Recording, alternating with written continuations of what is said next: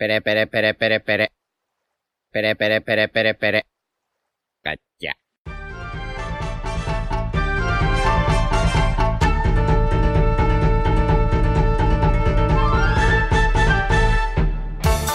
Hola gentuza, bienvenidos una semana más a vuestro podcast favorito de One Piece, bienvenidos una semana más a Radio Pirata. Estamos aquí con, bueno, mejor dicho, ¿qué tal Iván? Muy buenas. ¿Qué tal Royal? ¿Cómo vas? Buenas. Debe ser curioso, claro, cuando no está el presentador eh, habitual, que es Diego, debe ser curioso para la gente eh, escucharse otra voz. Claro, Claro. debe ser como impactante la- los primeros segundos.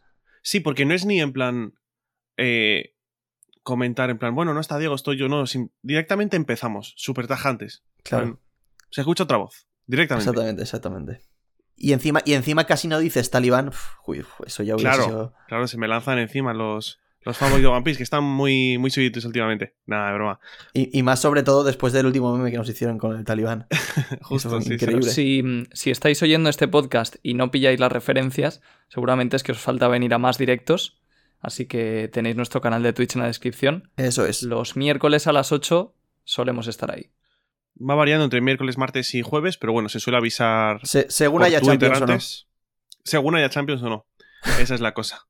Pero bueno, estamos en un PIR. Hacía unas cuantas semanas que no hacíamos uno. Tenemos un- unas preguntitas preparadas. Pero antes vamos a comentar alguna noticia que otra, tanto por parte de Radio Pirata como por parte de One Piece. Entonces, eh, te cedo el testigo, Iván, si quieres para comentar esa gran noticia de Radio Pirata. Ah, me, lo- me cedes a mí el honor. Te cedo a ti el honor. Vale, pues nada, pues para comenzar, mucha gente ya lo sabréis, eh, otros tantos no, y bueno, la noticia es que estamos preparando un gran proyecto que llevamos pues meses preparando junto con Quinto Emperador, y bueno, la noticia es que el jueves de la semana que viene, el jueves día 5 de mayo, estaremos por fin presentando el proyecto en el canal de, Quinto Emperador, en su canal de Twitch. Así que nada, eh, esperemos que, que vengáis y si os hace ilusión conocer el proyecto. Eso es, sí. Seguramente será a las 8 el directo, así que mm, os esperamos a todos los posibles ahí. Es algo que nos hace bastante ilusión y, mm, y bueno, que, que no se ha hecho nunca también. De hecho, yo no conozco ningún youtuber, por así decirlo, que haya hecho algo parecido a esto, ni siquiera fuera de, de la comunidad de One Piece. Seguramente lo haya, pero no es algo que se haga habitualmente. Y nosotros personalmente creemos que os va a gustar bastante. Sí. Así que esperamos vuestra asistencia el jueves en el canal de Twitch del Quinto Emperador. Sí, y de hecho yo, bueno, pues se lo he ido comentando a gente así fuera de la comunidad y demás, y les ha gustado bastante la idea, así que en cierta parte confiamos bastante en que, en que, bueno, que, os- que os guste el proyecto. Que bueno, ya os, ya os decimos que, que pinta muy bien. Eso es. Sí, además es algo que es arriesgado, así que también tenemos expectativa de, de ver un poquito la reacción, porque yo creo que sorprender eh, va a sorprender seguro. Justo, sí, sí. Eso es, tal cual, tal cual. Entonces nada, 5 de mayo, en Twitch, el quinto emperador. Que además coincide con el día, efectivamente, con el cumpleaños de Luffy coincide. Vaya, no- vaya día para noticias de One Piece, eh, poquita broma. Vaya. De hecho, eh, claro, aprovecho para comentar, ya que estamos aquí un poco de charla chill, que mm, hemos ido dejando varias, varias pistas en estos últimos meses junto a Quinto Emperador y de momento yo no he leído a nadie en redes sociales que, mm, o sea, que haya atado los cabos y que nos haya dicho cuál va a ser el proyecto. Además, algunas pistas bastante obvias, ¿eh? Yo creo que cuando lo revelemos y enseñemos las pistas, más de uno va a decir, hostia puta, pero si estaba ahí. Un Sí, poco o O sea, goda. nos hemos un- un poco creído. goda. Nos hemos creído Goda, pero realmente a la gente se la ha sudado. Sí. No, no le interesaba ponerse a buscar pistas. Sí, justo. Y de hecho es que aún habiendo anunciado el teaser, que bueno, que alguna cosa pues se ojea por ahí, tampoco la gente acierta, ¿eh? No está ni, ni, ni cerca, de hecho. La gente diciendo que vamos a hacer un podcast de Naruto. Rayo con hoja, dice la gente. Radio con hoja, dice la gente. bueno, Sí. ya veremos. Entonces nada, y bueno, aparcando ya por un lado este tema, vamos con noticias de One Piece, porque bueno, alguna cosa se ha revelado respecto a las películas, y ahora te toca a ti, Royal, te cedo el testigo. Sí. Em, bueno, esta semana esto realmente es un poco antiguo, que se empezaron a revelar detalles sobre la nueva película, Film Red, y bueno, hemos sabido que la protagonista de la película es la hija biológica de Shanks. Esto no sé si lo llegamos a comentar en algún directo, pero estoy seguro de que en el podcast no lo hemos comentado. Y, mm, claro, ha creado bastante polémica en la comunidad y también ha dado un poco para teorizar porque mm, muchos de nosotros, entre los cuales me incluyo, pensábamos que el hijo que tenía Makino en sus brazos en, en una mini historia era el hijo biológico de Shanks. Y además, yo de hecho, pensaba que Luffy le iba a dar el sombrero de paja al finalizar la serie. Porque bueno, ya sabéis que yo pienso que Shanks va a morir. Entonces sería muy bonito que Luffy le diera el sombrero a, a su hijo después de haber cumplido pues su sueño. Entonces, claro, esto parece que de primeras rompe un poco esas teorías o por lo menos las pone en jaque. ¿Qué opináis vosotros dos? O sea, a ver, por, vamos por puntos, ¿no? Eh, lo primero, lo de que la chica esta de la película vaya a ser la hija de Shanks. Lo primero es que no sé hasta qué punto va a ser su hija biológica. Mucha gente está hablando de que va a ser como típica hija adoptada, como ha podido ser pues, los hijos de Shirohige, ¿no? Entre comillas. Que eso podría no romper mucho con lo de Makino. Yo opino como tú, con lo de Makino y Shanks. Yo también, o sea, no, no es que lo diese por hecho, pero sí que como que siempre he pensado que ese hijo era de Shanks. Entonces no sé. De hecho, lo primero que puse cuando me enteré de, de la noticia fue: ¿en qué, ¿en qué, lugar deja esto a Makino, no? Porque si es el hijo de Shanks, ¿le ha puesto los cuernos? ¿No le ha puesto los cuernos? Eh, ¿cuándo, ¿Cuándo ha tenido el hijo? Porque realmente, realmente, si lo piensas, sí que puede ser incluso hijo de los dos, ¿eh? Porque esta chica ya es mayor. Eh, Shanks pudo tener a, a, ¿Cómo se llamaba? Uta, ¿no? Shanks pudo tener a. Sí, Uta. Shanks pudo tener a Uta hace muchos años y luego tener a, al niño con Makino, realmente. Pero sería un poco raro, ¿no? Totalmente. O sea, yo creo que Oda sí que intenta ser un poco realista con la vida pirata. Y en, la vida pirata no sería tan raro tener hijos con, con, dos mujeres. Y tampoco me parece que eso deje en tan mal lugar a Shanks si las circunstancias de su pasado y de la madre de Uta y demás explican lo que, lo que luego pasó. Entonces, yo creo que Oda lo puede justificar si quiere que ambos o ambas sean hijas de, de Shanks, una chica y un chico. Pero, por otro lado, es verdad que, claro, al final lo de Makino es un poco una película que nos hemos montado los fans. Sí. Tampoco hay realmente eh, ningún indicio claro sobre eso.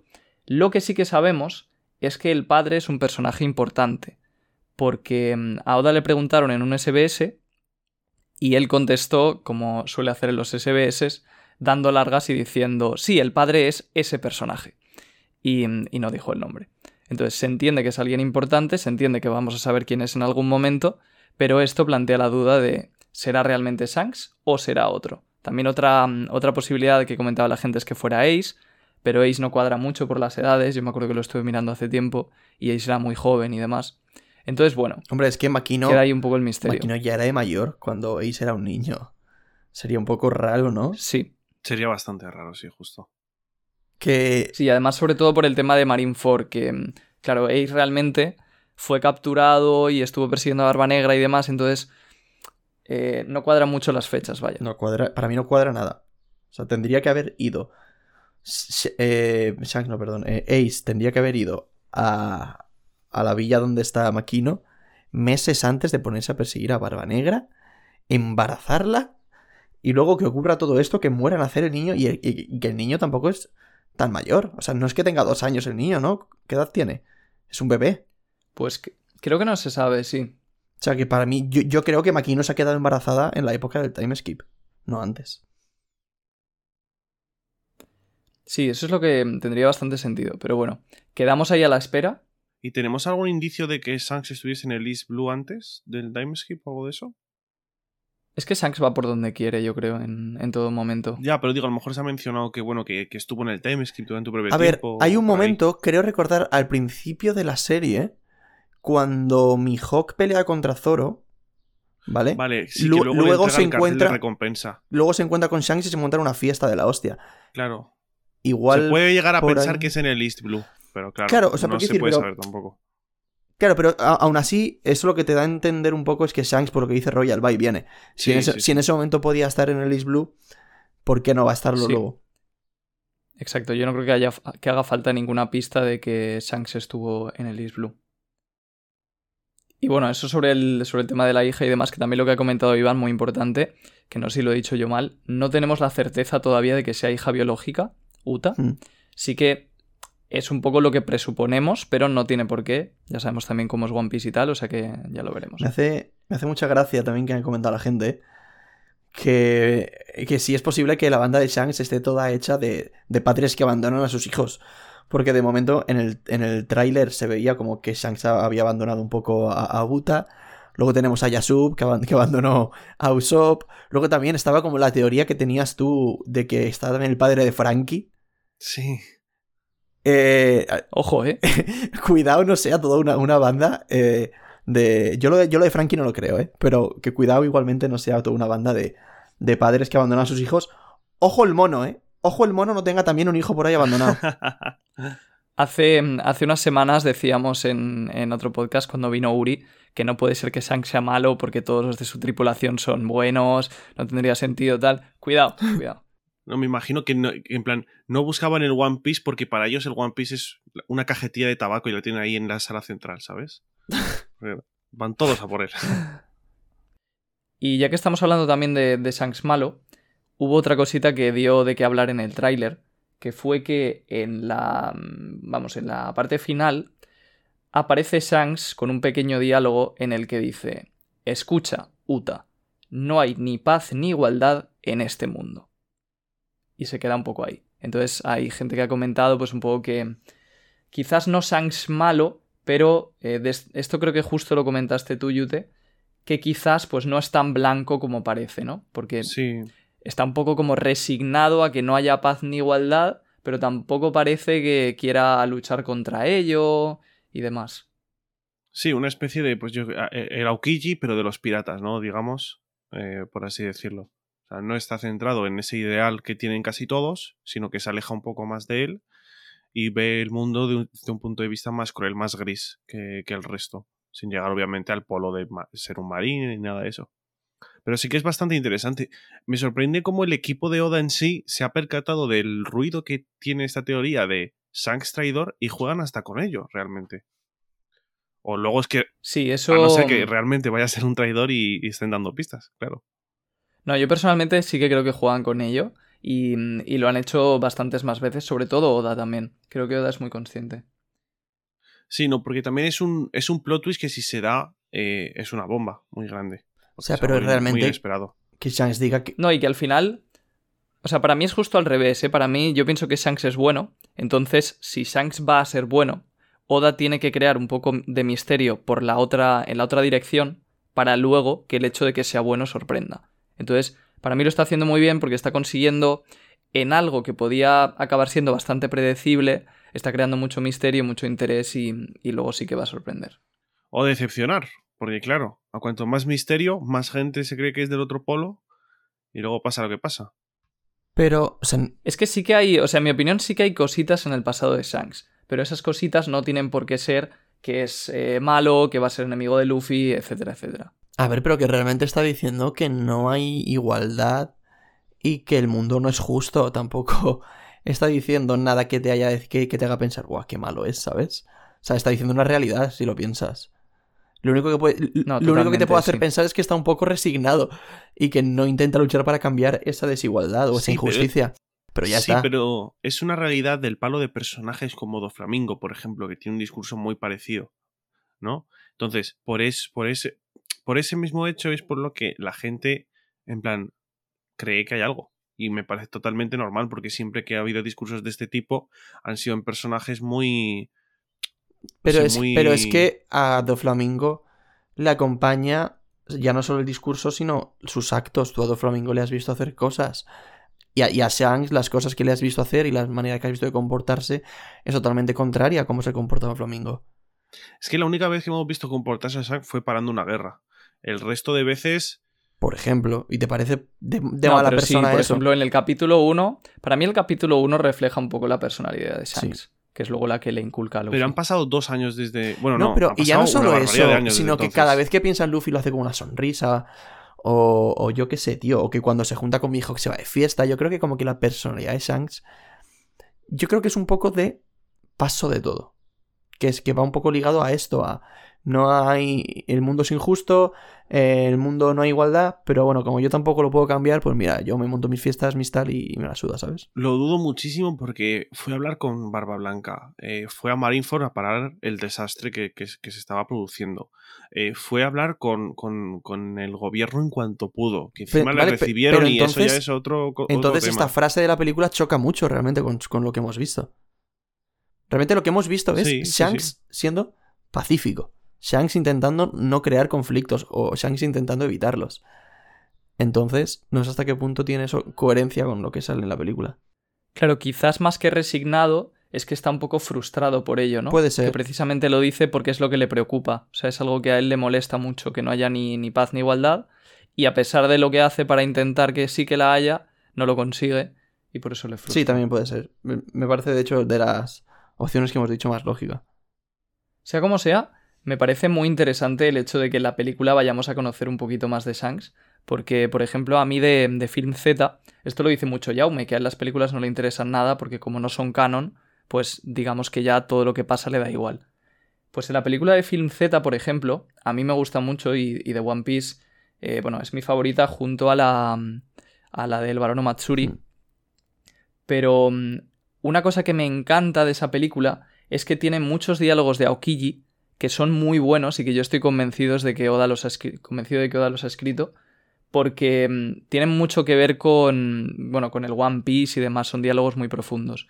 Entonces, me gustó mucho porque Aokiji también es un personaje que en la historia principal no tiene mucho protagonismo porque Oda no lo puede sacar demasiado y usar este tipo de películas para que los conozcamos más me parece una decisión muy buena. Totalmente, sí. Sí, yo estoy de acuerdo también. De hecho, creo que la película de Z, el guion está escrito por Oda. O sea que sí que tiene sentido lo que dices tú. Sí, sí, sí, por eso. Además es que se nota mucho... Se nota mucho, ¿eh? O sea, cuando hay un diálogo en el que Oda ha intervenido, se nota mucho. pero y la- y las- Porque es el típico diálogo que no es superficial, que no es lo típico que Toei mete de relleno. Pero, y No, las no. películas en general, ¿eh? Que tú te ves alguna película así antigua que, es, que no la ha escrito Oda o que Oda no ha escrito detrás. Y luego te ves una en la que ha estado Oda. Y ya solo eh, eh, el concepto en sí de la película se nota que una está hecho con mucho más cariño que otra. O que una es mucho más interesante que otra. Sí, totalmente, sí. Y bueno, en esta película, de hecho, eh, por lo que se ha dicho, parece que Oda está interviniendo más. Sí. Así que, mm, a ver si sale algo bueno. Hombre, si va a salir, si va a salir Shanks, tiene que intervenir Oda por huevos. O sea, no va a dejar que Toei meta cosas así de Shanks y que desarrolle cierta personalidad de Shanks sin que Oda lo supervise.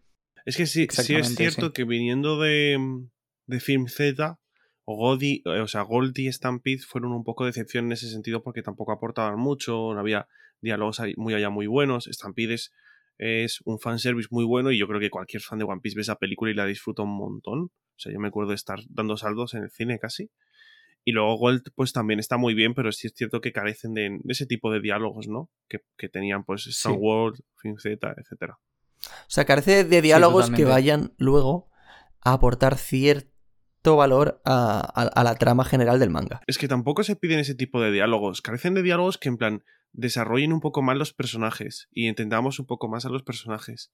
Como ha pasado Eso ahora es. con Aokiji, que la- que es lo que- dice Royal. O sea, claro, las películas es una oportunidad muy buena para juntar a personajes que en la trama principal no, no aparecen casi. Claro. Entonces, esa oportunidad, aprovecharla para desarrollarlos, pues es lo Claro, o sea, ideal. os referís a personajes que ya salen en el manga. Que ya han salido en el manga, Sí. que no pueden aparecer más o...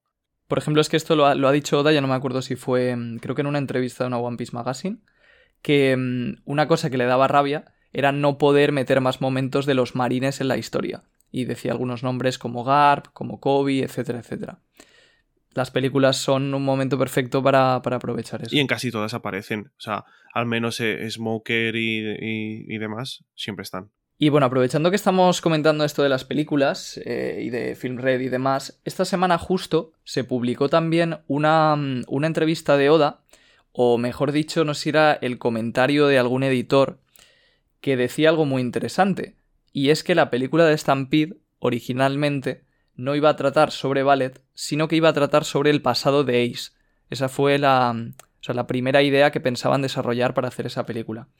Y a mí me llamó la atención porque, claro, creo que los que somos fans un poco más, digamos, que seguimos el manga más al día, como nosotros, hubiéramos preferido que la película hubiera sido el pasado de Ace antes que la que, la que luego fue de, de Ballet. Yo no lo sé, o sea, creo que sí que estoy de acuerdo con eso. A mí justamente la película de Stampede no es que me encante, de hecho me parece como película de las peores, creo que no tiene prácticamente historia, es lo como ha dicho Yude, un festival de, de fanservice, pero que está bien, o sea, al final el fanservice es- se llama fanservice por algo, y es porque a los fans les gusta, y tú, yo como fan yo me pongo esa película para pasar una hora y media y pasármelo bien y, y me, y me la gozo. Entonces, por una parte, joder, creo que tener esa película está muy bien, porque cuando quieres tener fanservice, pum, te la pones y la tienes. Pero por otra parte, eh, joder, tener la historia de Ace en una película hubiese sido increíble. Creo que lo ideal, lo ideal hubiera sido que hubiesen hecho la película tal cual y que aparte hubiesen hecho un especial, como hace- hacen a veces, pues que hagan un especial de Ace y, y- y en un especial te, te cuenten eso. Y haber tenido las dos cosas. Es que yo creo que deberían perder el miedo a que no aparezca el elenco principal en la película. Porque, por ejemplo, eh, Jujutsu Kaisen tiene un tomo cero, ¿no? Que, que no tiene. O sea, está conectado con la trama principal, pero Sí, es, pero es del pasado. no está Itadori. Sí, no está Itadori, no está en el elenco principal de los, tres protagonistas, ni nada de eso. Eh, obviamente aparecen personajes que aparecen en la historia, es lo normal. Y su película ha funcionado de una manera increíble. De hecho, eh, la gente en España por lo menos estaba como loca porque no se anunciaba, la, se ha anunciado y encima la trae Sony Pictures, o sea, no es ni Selecta Visión. Entonces, es un, es un bombazo. Y creo que deberían perder el miedo a ese... A, yo que sé, a, a no, a que no aparezca Luffy y demás. Que de hecho pueden aparecer incluso, ¿eh? Y, mm, y en esa película de Jujutsu no aparece el protagonista. Itadori no aparece ni sus dos compañeros, porque es una precuela. Aparece pues su maestro y demás, pero hombre, teniendo Pues ahí... imagínate una precuela en One Piece. Claro, pero una película sobre la- las novelas de Ace, que de hecho ya están, eh, ya están vendidas y la gente se conoce la historia y el guion prácticamente simplemente habría que, adaptarlo y ya está. Y que justo en las novelas de Ace sí que aparecen personajes que aparecen durante la trama. Y yo creo que Ace ya solo es un, es un atractivo muy interesante a cualquier fan de One Piece. O sea, estoy de acuerdo, pero es que justo con Jujutsu Kaisen creo que el protagonista tampoco es como tan querido como los Mugiwara. Además tú piensas que es que los Mugiwara son nueve, no son diez, ya son diez personajes, que no es lo mismo quitar a un personaje en Jujutsu, que sí que sí, sí, sí- sí que siguen estando el resto, sigue, sigue estando el maestro, sigue, siguen estando... El resto de personajes siguen estando, lo único que no está es el protagonista. No es lo mismo quitar a un personaje que quitar a toda una banda, ¿sabes? Sí, de todas formas, a mí, o sea, la idea que ha dicho Iván, por ejemplo, me parece muy buena, porque si tienen miedo a hacer eso, vale, pues que prueben primero con un especial y que vean cómo funciona. Y si sacan un especial en el que no aparece Luffy y funciona muy bien, pues entonces que se lancen con una película. Pero es verdad que da la sensación de que ni siquiera lo están intentando, siempre van a lo mainstream. Y bueno, eso es una pena porque en One Piece hay tantísimos personajes secundarios de los que se podría sacar tanto partido que por mucho que queramos a Luffy, pues molaría saber un poquito más de, de los demás. Sí, yo estoy de Y acuerdo. lo que me sorprende es que, o sea, y todos pensaríamos para justificar este tipo de cosas que en plan Oda no se quiere enrollar mucho porque pues no tiene tiempo y tal.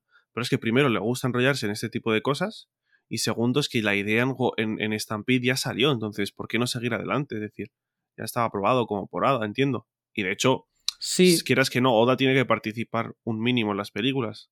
sí, yo creo que ahí lo cambiaron por el manga de Boichi, que esto por si alguien no lo sabe, pues del pasado ahí se escribió una novela en la que Oda participó y luego a partir de esa novela se hizo un manga que lo dibujó Boichi, el autor de Doctor Stone y demás, que es un autor que tiene un dibujo espectacular.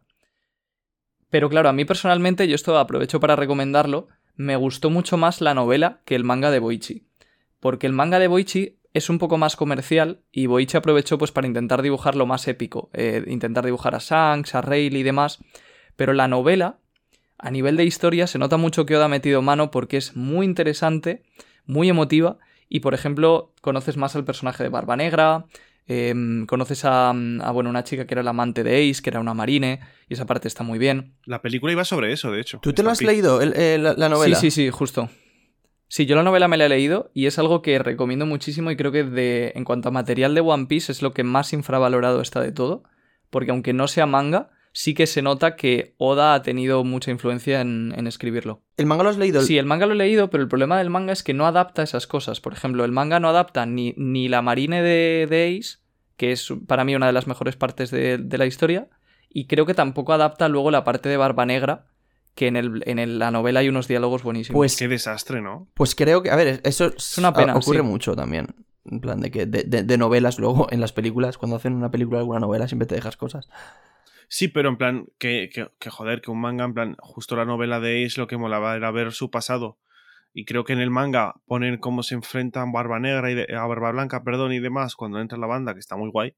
Pero, hombre, hubiese estado muy chulo ver a su tripulación, el tema del romance, lo de Barba Negra. A lo mejor faltan por sacar tomos del manga, ¿no? O ya no hay más capítulos. No, está acabado, son cuatro capítulos. Buf, qué desastre entonces. Pues son largos los capítulos, Sí. eh, pero.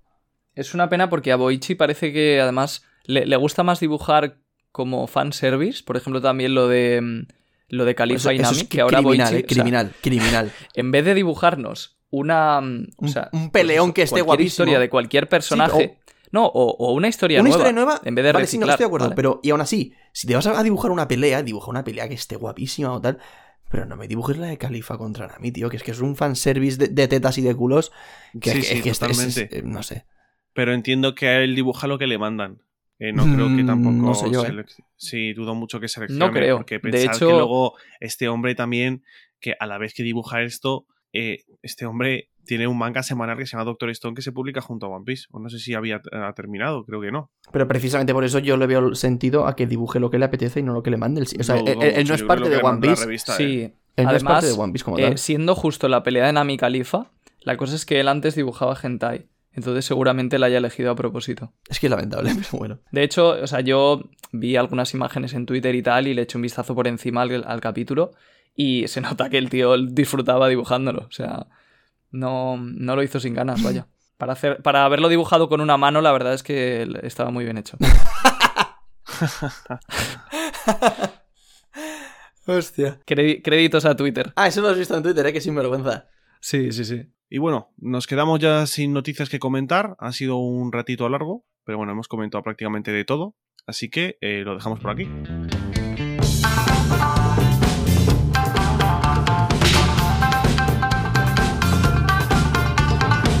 Y comenzamos ahora con la parte de preguntas y respuestas. Vamos a hacer unas cuantas preguntas y nada, a ver qué, a ver qué nos deparan. Para empezar, Rodri Pérez, arroba Rodri Pérez, nos dice... ¿Cómo, cómo, cómo es?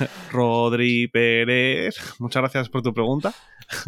Nos dice, con la confirmación de que Roger carecía de fruta y era todo haki, ¿creéis que Oda a partir de ahora dejará de profundizar en nuevos power-ups de la fruta de Luffy y se centrará más aún en su haki?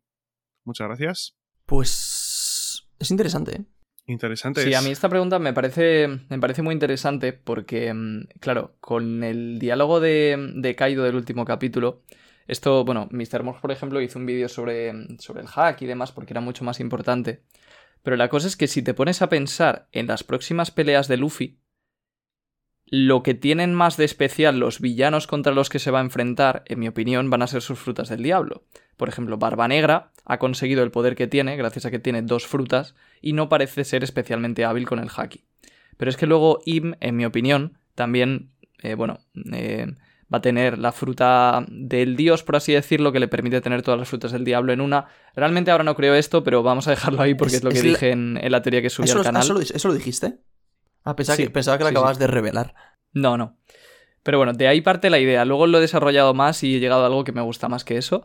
Pero eh, en resumen es que creo que tiene todos los poderes de frutas del diablo en uno. Entonces, creo que es fundamental que a partir de aquí Luffy se centre cada vez más en el haki. Porque va a ser lo que, lo que le contraponga con los villanos a los que va a derrotar. Y por eso pensé que aún tiene más sentido cómo ha sido la, quinta marcha y el despertar, porque es precisamente algo más simbólico. Como a partir de ahora, a nivel de poder, lo más importante va a ser el haki, y eso se ha demostrado en que realmente el power-up que más ha subido a Luffy en, en la escala de poder ha sido el haki del rey, la fruta pasa a ser algo más simbólico y algo más divertido, que es un poco pues la forma en la que va a pelear Luffy, pero lo que es realmente el, el poder, la potencia, le va a venir del haki. Pues estoy bastante de acuerdo, la verdad.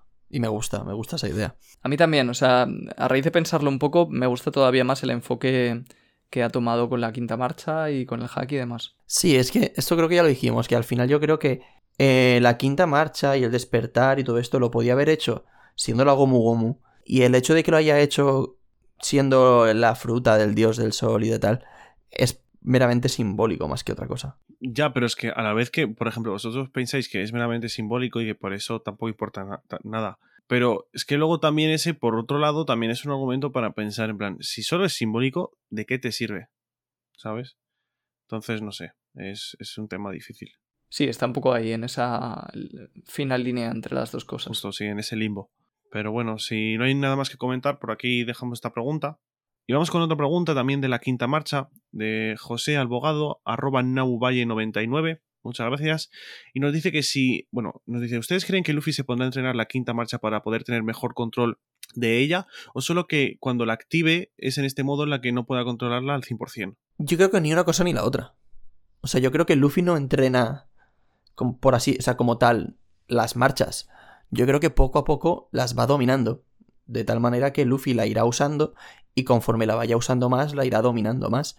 Pero no va a hacer un entrenamiento activo de decir, "Buah, voy a entrenar esto para conseguir dominarlo, sino que durante la batalla lo conseguirá ir dominando. Ya está. Como ha hecho con la cuarta Claro. marcha, como ha hecho con, con, las, con la segunda marcha, que al principio eh, la hacía con los pies y ahora la hace de cualquier manera. Bueno, eso igual sí que lo entrenó el time skip, no lo sé. Pero bueno, en general yo creo que no lo va a entrenar. O sea, sí, y, y encima enlazando con lo de. con lo que ha comentado Royal, que ahora sobre todo la, impor- la importancia va a recaer sobre el haki, pues tampoco tiene mucho sentido que, que entrene este, este apartado. ¿no? Sí. Porque al final, lo- la quinta marcha lo único que le va a aportar en batalla es pues la, orija- la, la originalidad a Oda de los golpes, de voy a hacer puños súper grandes o hacer locuras de, yo qué sé, estar en el mundo ese negro de barba negra y coger, agarrarse una silla y salir, porque sí.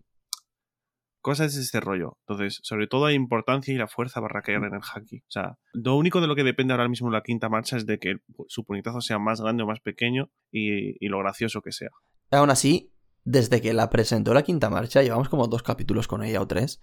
Y ya se está viendo un poco que la va como dominando. O sea, creo que ya no es como al principio. Ya es capaz de hacer de, pues eso, un puño gigante, capaz de engancharse a rayos.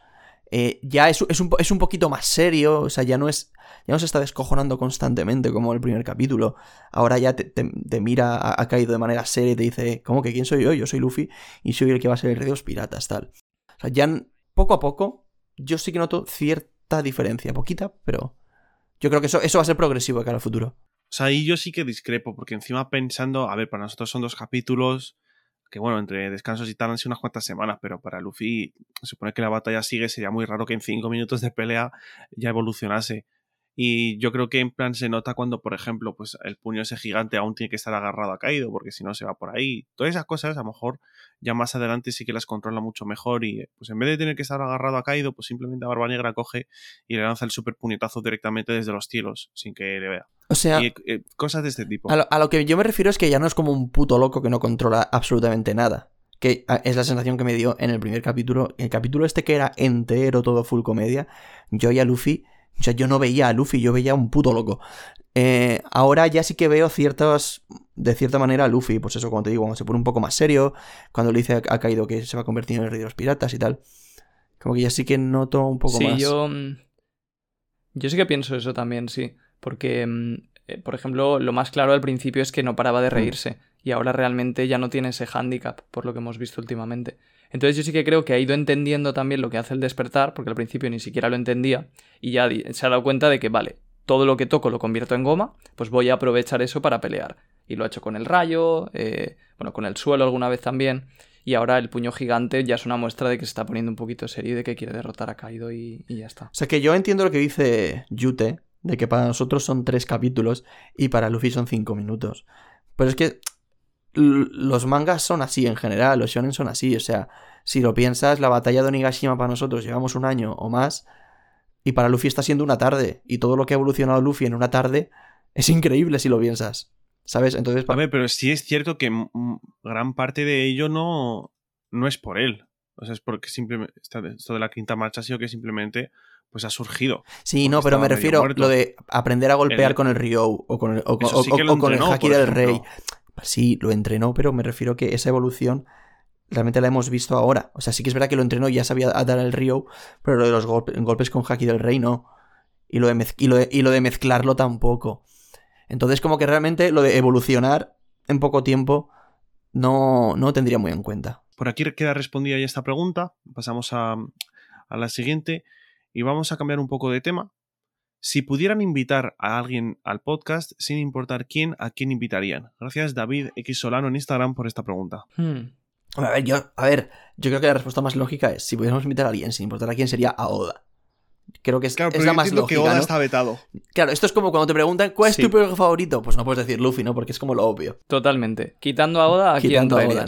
Igual, la, la directora del último capítulo de anime podría ser interesante. La has clavado, Iván. Eh, lo siento mucho, pero... Sí, sí, totalmente.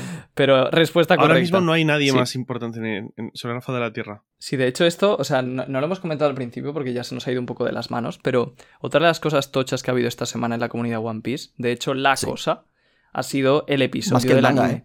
que ha sido, o sea, en opinión, sí, sí, mucho más que el manga, ha sido en opinión de, de mucha gente el mejor episodio de todo lo que llevamos del anime. Y de hecho, por ejemplo, me gustó mucho, que esto yo coincido totalmente con él, que Ilu subió un vídeo a su canal diciendo que este episodio había sido de los mejores episodios que ha visto él en general en, cualquier anime. Y mm, tiene mucho valor que lo diga él, porque por ejemplo cuando Luffy peleó contra Katakuri, esa pelea creó entre los fans pues mucho hype y la gente decía que era increíble y no sé cuántos, y él se la vio y no le gustó, porque le parecía que salvo ciertos momentos en los que la pelea estaba muy bien animada, lo que es el episodio entero no era bueno. Yo estaba de acuerdo con él, y ya lo comenté en el directo que a mí me ha pasado muchas veces que la gente hypeaba mucho un episodio y luego no me parecía para tanto. Pero es que esta vez ha sido tremenda locura y ha sido gracias a esa directora, que estaría bien que todos los que nos oís vayáis conociendo, si no la conocéis todavía, que es Ishitani, que ya ha hecho varios capítulos en One Piece que ha sido increíble, han sido increíbles, pero este episodio ha sido la, la obra maestra. Sí, en términos de dirección, y por supuesto en animación, eh, simplemente, es- o sea, lo único que te queda es quitarse el sombrero. O sea, ha sido una locura lo que ha hecho. Es Eh, una barbaridad. Es que, o sea, es que es una película, pero, pero ya no es que sea como una película. Es que si te pones a ver películas de One Piece, es que este capítulo está mejor animado y mejor dirigido que cualquier película de One Piece. Es, es que ese animado ese no es el sé, pero nivel, ¿eh? sí. Animado no sé, pero sí es cierto que dirigido sin duda, porque al final en una película tienes una hora y media y aquí tienes 20 minutos en los que tendrías que ti- tienes que meter eh, X escenas que salen en el manga, añadir otras, eh, añadir otro lore que en plan aporta muchísimo a, a las subtramas, pero que inicialmente no estaba, y que encima quede todo bien y, y no, no haya cortes tajantes, ni, ni lo notes como eh, confuso ni nada de eso, porque claro, sí es cierto que el capítulo empieza con el flashback de Yamato Jace y en ningún momento se hace extraño que de repente pasemos al Roof Piece y veamos a los cinco eh, supernovas contra Kaido y Big Mom. Entonces todas esas cosas son, es que son de aplaudir porque lo hacen muy bien. Y enlazando con esta pregunta, ¿vale? Nos dice Guille, arroba Guillermo, eh, Guillermo Fersan, escena favorita del 1015. Así que aprovecho para preguntaros. Yo por mi parte creo que sin duda es la despedida de Yamato en la nieve y que justo se da un pequeño salto, o sea, un pequeño cambio de escena en el que cae de rodillas a la vez que muere Ace. Esa transición y esa parte es increíble. Y más aún el detalle de que sus manos estén colocadas al igual que las tenía Luffy en el momento en el que Ace cae de sus brazos. Y encima, entre las manos de Yamato, estaba el horizonte. Y entre medias estaba el sol, el atardecer. O sea, porque se apagaba una llama, se apagaba una llama de los D. Para luego que amaneciese otra, la de Luffy. El capítulo es precioso. Y, bueno, muy y de bueno. Ace, que Ace al final también lo representa el sol. Y justo en el momento en el que muere Ace es cuando el sol termina de, de caer Claro. y se vuelve O noche. sea, esa escena es sin duda increíble. Está muy O sea, bien es hecha. que- Y sin duda es mi favorita. El capítulo entero es una, es una consecución de escenones. Porque eso que dices tú, yo te, es que estoy totalmente de acuerdo, pero yo aún así no, no sabría con qué quedarme, porque luego, por ejemplo, el cómo mezcla los sueños de Luffy y Roger. ¡puf! Eso es, una, Claro. eso es una cosa que yo cuando lo vi en el manga dije, "Ah, mira qué guay. Pero el cómo han tenido la libertad de hacer una escena totalmente diferente a la del manga y hacer que como que Yamato esté ahí, que está Roger, Roger eh, en color rojo, luego eh, aparezca Luffy en, co- en color verde, y luego como que se juntan Y cuando juntan el verde y el, rojo, como que es, Sí, es- Yamato une, une hilos. Exactamente. Se rompe todo, se rompe la realidad. No, es- Exactamente, como que lo une todo y es como que están todos en el mismo momento y está Yamato como viendo eh, el momento desde dentro. Eso es increíble, eso me parece la polla. Pero es que también el momento del puñetazo, el momento de Luffy llegando arriba, me parece también increíble. Entonces yo no sabría con cuál quedarme. Me parece que te- Y luego son muchos momentazos. Son muchísimos y luego nos estamos dejando sobre todo uno, que es el momento en el que pues Luffy simplemente, al igual que en el manga, pasa a través de Kaido y Big Mom. Y a esta genia, que no sé si fue a ella a quien se le ocurrió, pero le salió la idea de hacer un pop desde la perspectiva de Luffy, en el que se veía el sombrero y veías pues eh, diferentes, o sea, en ese momento en el que estaban todos los vainas completamente destrozados y eh, pequeños flashbacks del pasado en el que hablaban con, con Luffy, confiaban en él y luego una pequeña transición con todos los momentos importantes hasta llegar a este momento para cargar de emotividad ese puñetazo, ese, ese Red Rock. O sea, el capítulo es una locura, no tiene ningún tipo de sentido. Y yo creo que va a ser de mis capítulos favoritos de One Piece. Sí, sí. O sea, yo, yo es que te- tenía un capítulo favorito de One Piece y era después de la muerte de Ace, hay, hay un capítulo en el que Garp va a ver a Dadan y hay una escena ahí que te destroza el corazón. Sí. Entonces, yo en mi mente esa era mi escena. Pero claro, es que este capítulo cambia muchas cosas. Más que nada por la producción y la animación que tiene. Sí, o sea, yo por ejemplo, si, si volviera a hacer el, el top que hice de 10 mejores momentos de One Piece, estoy bastante convencido de que metería este, este capítulo. Y en concreto, si tuviera que meter una escena, que, o sea, estoy de acuerdo con Iván en que a mí, por parte de, de Ichitani y de Toei, la mejor escena me parece la, de, la del flashback de, de Roger y Ace, o sea, bueno, el flashback de Yamato, por así decirlo y tal, porque mm, eso es totalmente hecho por Toei y es mágico, pero mi momento favorito es cuando Kinemon está en el suelo Sí. llorando. Eso para mí, o sea, a mí me hizo llorar cuando, cuando vimos el capítulo. Y hacía mucho que, que no lloraba con One Piece, pero es que me parece que está tan bien conseguido la, la cara de Kinemon, el trabajo de la Seiyu, cómo le cae la sangre, cómo se agarra a Luffy. Ese momento me parece top de mejores momentos de, de toda la serie. Completamente, sí. Y ese diálogo que tienen. O sea, sobre todo se nota en plan el mimo con el que están hechos este tipo de capítulos, Sí. ¿no? Y que, y que hay trabajo detrás de ellos, porque no. O sea, los capítulos de Wano en sí, la mayoría brillan en animación y tienen cosas muy chulas y tal. Sí que pecan a veces de, de, de, de cambiar mucho el estilo de, de animación en X escenas y tal, pero sobre todo de lo que más pecan es de los efectos de sonido, que son una, son una purria, como diría Jaume. Entonces, en este se nota pues todo el mimo y el cariño que hay a One Piece y todo el trabajo y el, el- el tiempo que ha habido para hacer este capítulo. O sea, se nota que las cosas están realmente bien hechas porque hasta efectos de sonido tan...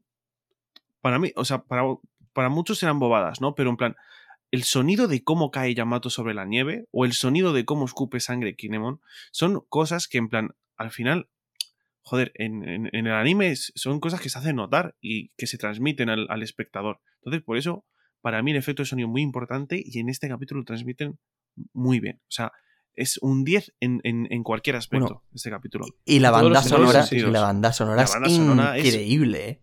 Es Es increíble. también. increíble. Han metido un montón de. Bueno, un montón, no, porque son- al final son 20 minutos. Pero han metido unas cuantas eh, canciones originales. Y está muy guapo. Y cuando, cua- cuando pega el puñetazo Luffy, que empieza a sonar la banda sonora de- del primer opening, pero con, va- Sí. con variaciones, porque no es exactamente igual, es increíble. Es increíble. Sí, o sea, si hay alguien que, que no ha visto aún el capítulo, de verdad que lo debería ver. O sea, que se lo descargue de cualquier manera para verlo en la máxima calidad posible. En Crunchyroll también está. Si le apetece verse el capítulo, hay escenas que ha subido Crunchyroll a YouTube. Ya os decimos, el capítulo de verdad que merece ser visto tres veces seguidas. Es una locura. Tiene, tiene detalles de dirección. Hasta hay una escena en la que simplemente eh, para iluminar a Kaido y Big Mom, y soy súper pesado con esta escena, pero es que es increíble. Para iluminar a Kaido y Big Mom utilizan a Prometheus como si fuese una luz, como si fuese un. Eh, que es un sol, ¿no? Pero lo usan como un, un- un elemento para iluminar la escena. De verdad, está lleno de, de- de pequeños detallitos que, que- que os van a hacer amar el capítulo Sí. y amar más a One Piece. Sí, es, es una locura. Es como, como también lo que nos gusta de One Piece, que Oda deje tantos detalles y relacione tanto todo entre sí, pero llevado al anime. Justo, justo. Está muy bien. Por eso eh, mucha gente decía en Twitter que yo estoy totalmente de acuerdo que el dúo de Oda y Shitani es, vamos, de lo mejor que le ha pasado a la humanidad en el siglo XXI. no, total, total. Volviendo un poco más al lore de One Piece, pasamos con otra pregunta. Shady Jones 503, arroba Shady Jones 503, nos deja una pregunta. ¿Tendrá Luffy otro maestro antes del final de la historia o con Hyogoro ya terminó de aprender todo? Muchas gracias. Esa es muy... Hmm, Está bien interesante. interesante, sí. Yo sigo confiando en Copper, En Scopper. en Scopper Gavan, sí. Eh, pero claro, se acaba el tiempo. Se acaba, se acaba. Entonces, todos creíamos que iba a aparecer en Wano y no, y no ha aparecido. Entonces, y- pero luego una cosa también es qué le podría enseñar Scopper. Claro, Que no le haya podido enseñar Rayleigh, ¿no? Porque Scopper al final era el tercero de la banda. Entonces sí bueno, que... pero mira, eso tendría, tendría bastante gracia, porque si Scopper y Rayleigh son como Sanji y Zoro un poco, claro, entrenar con Sanji sería totalmente diferente de entrenar con Toda Zoro, ¿no? Entonces tendría No, pero ya no solo eso, sino que es posible que a lo mejor haya cosas que, aunque Rayleigh sea más fuerte, o incluso aunque Rayleigh tenga más conocimientos que Scopper, eh, que haya cosas que por el nivel que tenía Luffy aún no le hubiese podido enseñar. Igual Luffy tenía que dominar el Ryo y, los golpes con Haki del Rey para poder aumentar eh, ese nivel, o para poder entrenar eso, o para poder. o para que le enseñen una cosa nueva. Y como eso Luffy no lo tenía cuando estuvo con Rayleigh, igual había cosas que Rayleigh le hubiese gustado enseñarle, pero que todavía no podía. Sí, o sea, yo personalmente, eh, bueno, iba a decir algo parecido a lo de Yute, que Scopper Gavan, creemos todos, yo creo que tiene que aparecer. Pero mm, creo que sí que estaría, o sea, creo que sí que estaría bien que tuviera otro maestro más. Porque al final, o sea, una cosa que yo creo que es bastante chula es el hecho de que aunque Luffy sea el, el hombre casi más fuerte del mundo después de derrotar a Kaido, llegue un viejo y sea capaz de enseñarle cosas y de hacerle más fuerte. Solo un poco por sabiduría, por experiencia y tal. Entonces, simplemente a nivel temático, a mí me gustaría que Molaría un, un gigante de Elbaf, tío. Algo así. Por ejemplo, sí, algo. O sea, y la, y la prueba es Hyou, ¿no? Que Hyou al final es Sí. un habitante de Wano, que sí era muy fuerte, pero Luffy le habría derrotado. Y aún así ha sido capaz de enseñarle Claro, o sea, bastante. al final no hace falta que sea un personaje como, como Scopper, que ya conozcamos, que, que- que tenga que aparecer, no, puede ser, pues eso, un, un viejo de una isla que, que sea muy experto en un área muy concreta que a Luffy le haga falta, pues como ha sido Hyogoro con el Ryo, o yo que sé, vete a saber cualquier cosa que se pueda inventar Oda en la isla de los gigantes, es que a lo mejor los gigantes tienen un tipo de pelea muy concreto o lo que sea, que le puede servir a Luffy. Eso es, sí. Sí, totalmente. Esa idea, por ejemplo, es muy buena. Así que yo creo que la respuesta es no tiene por qué, pero nos gustaría. Sí, justamente. Siguiente pregunta que nos deja en Instagram Jabalmar, Jabalvmar, nos dice, ¿podría Zeus en un futuro dar información útil a los Mogis acerca de Rocks, God Valley, etcétera? Buah, yo espero que no. Y creo que no, la verdad. Es que al final sí que estuvo mucho con Big Mom, pero claro, todo hay que decirlo, de los dos, este era el bobo. Entonces, espérate que se acuerde. Y ya no que sea el bobo, sino que también hay que tener en cuenta desde cuándo está creado. Porque igual Big Mom. Es que igual el despertar de Big Mom es lo de crear, o sea, da- dar vida a objetos. Y a lo mejor Big Mom cuando estaba en Rocks todavía no había despertado su fruta. Y Zeus no existía. A lo mejor lo creó muchísimo más tarde. Y Zeus no tiene ni puta idea. No, pero sí es cierto que si ha estado, si lo creó más tarde, ha estado mucho tiempo con Big Mom igualmente, porque suponemos que Big Mom, pues para la edad que tiene, lleva bastante con su, Sí. con su fruta despertada. Entonces habrá escuchado bastantes conversaciones y demás. Sí, sí, sí. Entonces, Pero, pero vamos, que pero- Claro, yo Pero creo que no es, lo mismo recurso como vivirlo. que Oda va a tener ahí.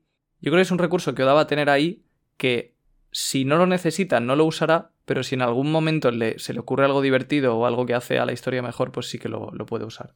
justo. No, pues sí, Justo, lo que dices tú, igual hay alguna escena en la que a lo mejor Zeus va a decir algo y todo es como, no, no, no, cállate, cállate, cállate. Oye, sería muy gracioso eso, ¿eh? En plan, que es, es- ya después de toda la movida de Wano, en plan, oye, ¿y dónde está la siguiente isla? ¿Sabes? Que tocaría Elbaf o, o lo que sea, o a lo mejor para cuando vayan a God Valley, ¿no? Y, y la escena sea en plan Zeus diciendo, ah, pues yo escuché una vez a Big Mom que no sé qué, y como que Luffy todo enfadado. Le pega un puñetazo o lo que sea, ¿sabes? Algo así. Sí. ese es un poco. mm, O sea, ese es un poco el papel que tenía Robin antes. No con lo de hacer spoiler, pero sí con lo de.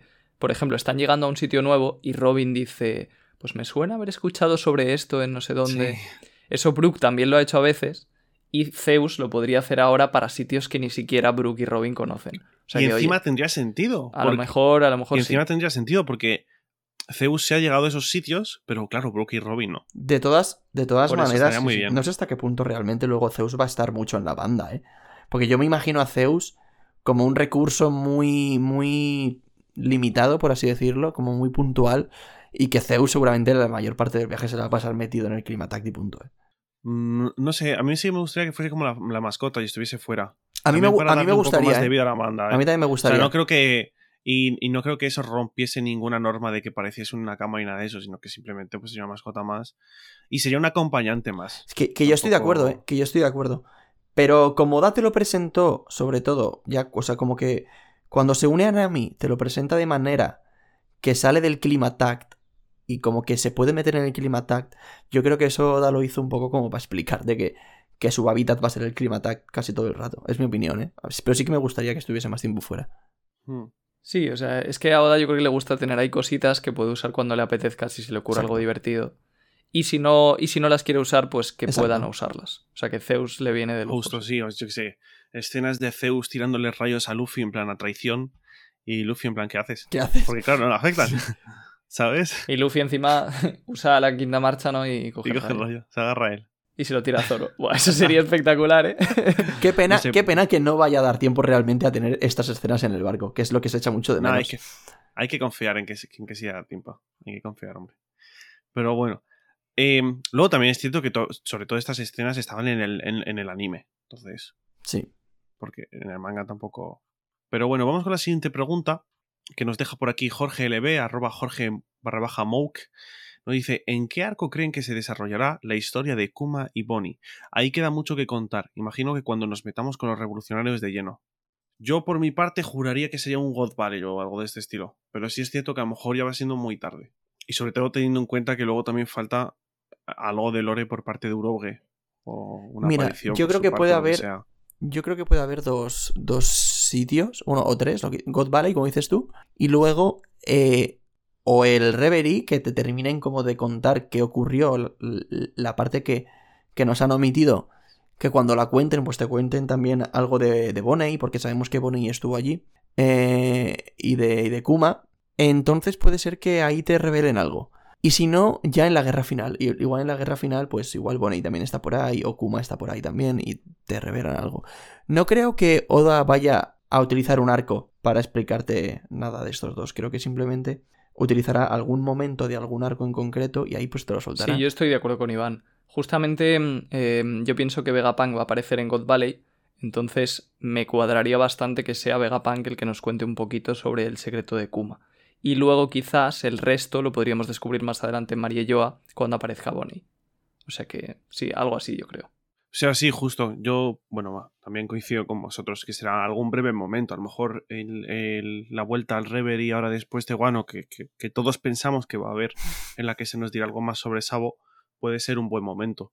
Pero bueno, sí que son personajes que están ahí un poco en espera de ver qué pasa con ellos, porque yo creo que todos queremos saber más sobre ellos y que de todas formas, para lo tarde en lo que estamos, en la obra, que, o sea, esta movida de, por ejemplo, de Kuma y Bonnie la presentó Oda en el Reverie, es decir, ahí ya él sabe si le puede dar X tiempo a, o sea, si le puede dar tiempo a X cosas o no. Entonces ya entiendo que si lo presentó en ese momento es porque él confía en que lo va a meter y que tendrá tiempo. A ver, al final, Pues al final lo, Sí, lo de, dar, lo de dar tiempo sí. o no dar tiempo. O sea, tampoco es que Oda tenga una fecha límite para acabar One Piece. La fecha límite es su salud. O sea, Sí, yo entiendo pero- que él también tiene ganas de, de- de poder acabar, pero a la vez que contar las cosas. Y, hombre, no creo que la revista le haga presión porque justo ahora la Shonen Jump está en un momento en el que eh, casi todas sus obras Sí. que además de One Piece eh, aguantaban un poco, están o bien en hiatus o bien terminando y demás.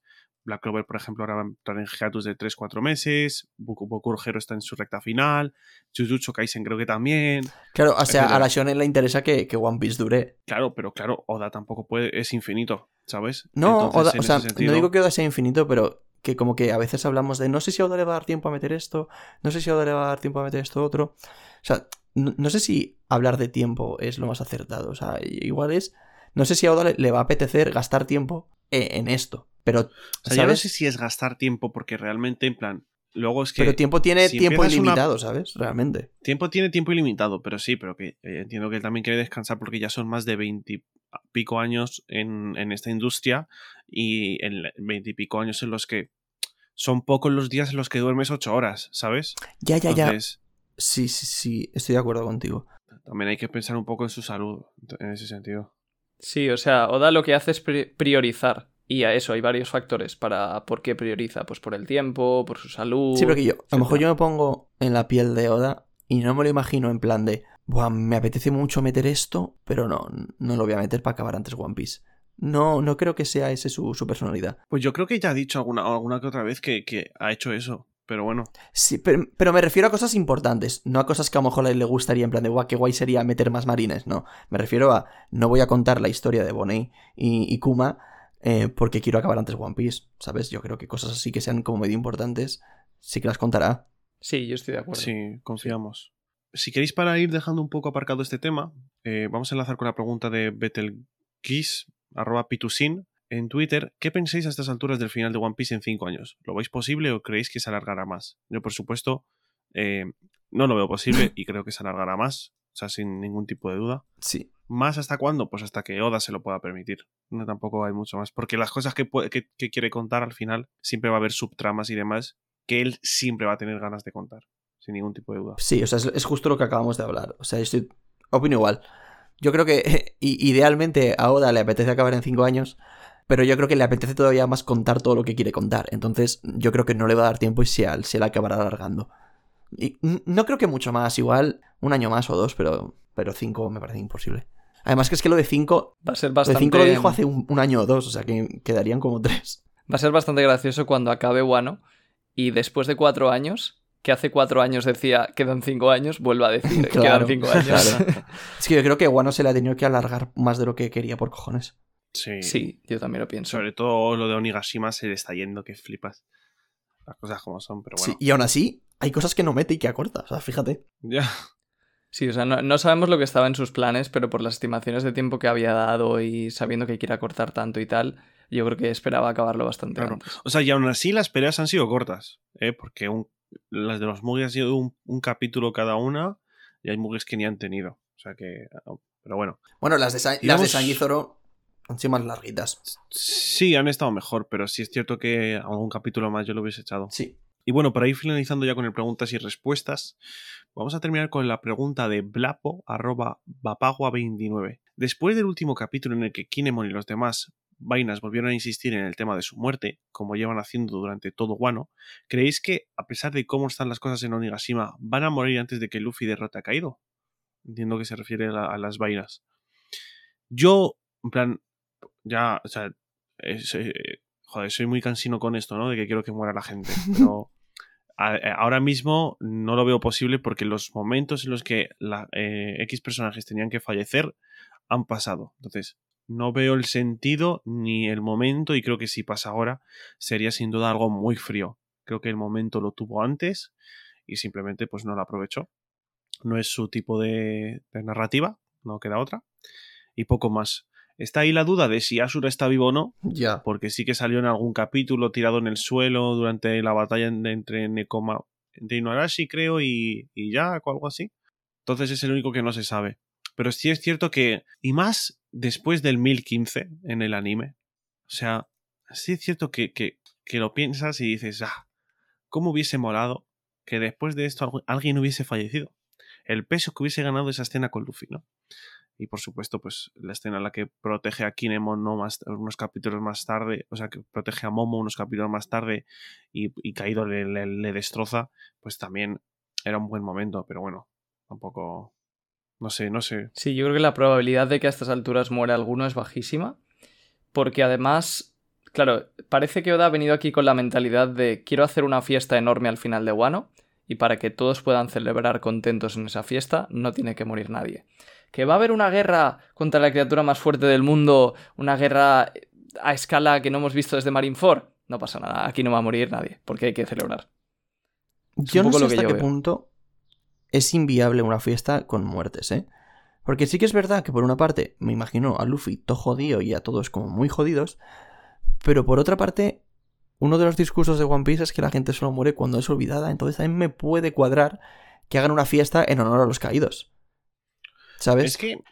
Si es que por eso a mí me encantaría eso, porque yo creo que One Piece, como tú has dicho, encaja perfectamente con ese mensaje, pero Oda de momento no está decidiendo nada. Es que es lo que ha dicho Yute, el momento de que muriesen ya ha pasado. O, o- o no es que ya ha pasado, pero el mejor momento para que muriesen ya ha pasado. Sí que podría inventarse cualquier cosa ahora y que mueran, pero creo que no hubiese sido tan especial como si hubiese muerto, yo que sé, Kinemon en el capítulo 1000 o, o Kiku cuando, O a lo mejor en el la 1000, o mataron, sea, entre comillas.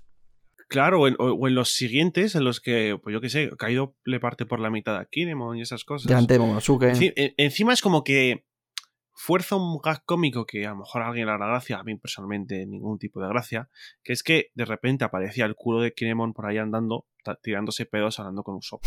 Entonces, después de los, del capítulo anterior en el que para proteger a Momonosuke, Momonosuke estaba llorando destrozado, tú estabas, o sea, al final le pega un golpe con Haki del Rey en la cabeza a, a, a Kinemon que se protege con las manos. Entonces, la tenías hecha la muerte. Pero bueno, yo al final es un poco, ra- un poco raro en este sentido. Luego también porque en Arabasta te introduce ¿no? ese, ese diálogo de Luffy de la gente muere Ya, y cosas de ese tipo y está en One Piece de que la gente muere cuando es olvidada y se pueden hacer fiestas con tragedia ¿eh? porque recordamos Thriller Bark la fiesta es increíble yo creo que nadie va a olvidar nunca esa fiesta de Thriller Bark eh, porque es la primera vez que escuchamos el Yojo Jojo tocado por Brook y realmente Zoro estaba a un empujón de morir eh, fuera o sea que no no Sí, no pero sé. no había muerto, ¿eh? En el fondo no es lo mismo. ahora Sí, está, pero sí que ahora es un Zoro está peor. Ahora Zoro está peor. Ahora Zoro está peor. Ahora Zoro está peor, de hecho, claro.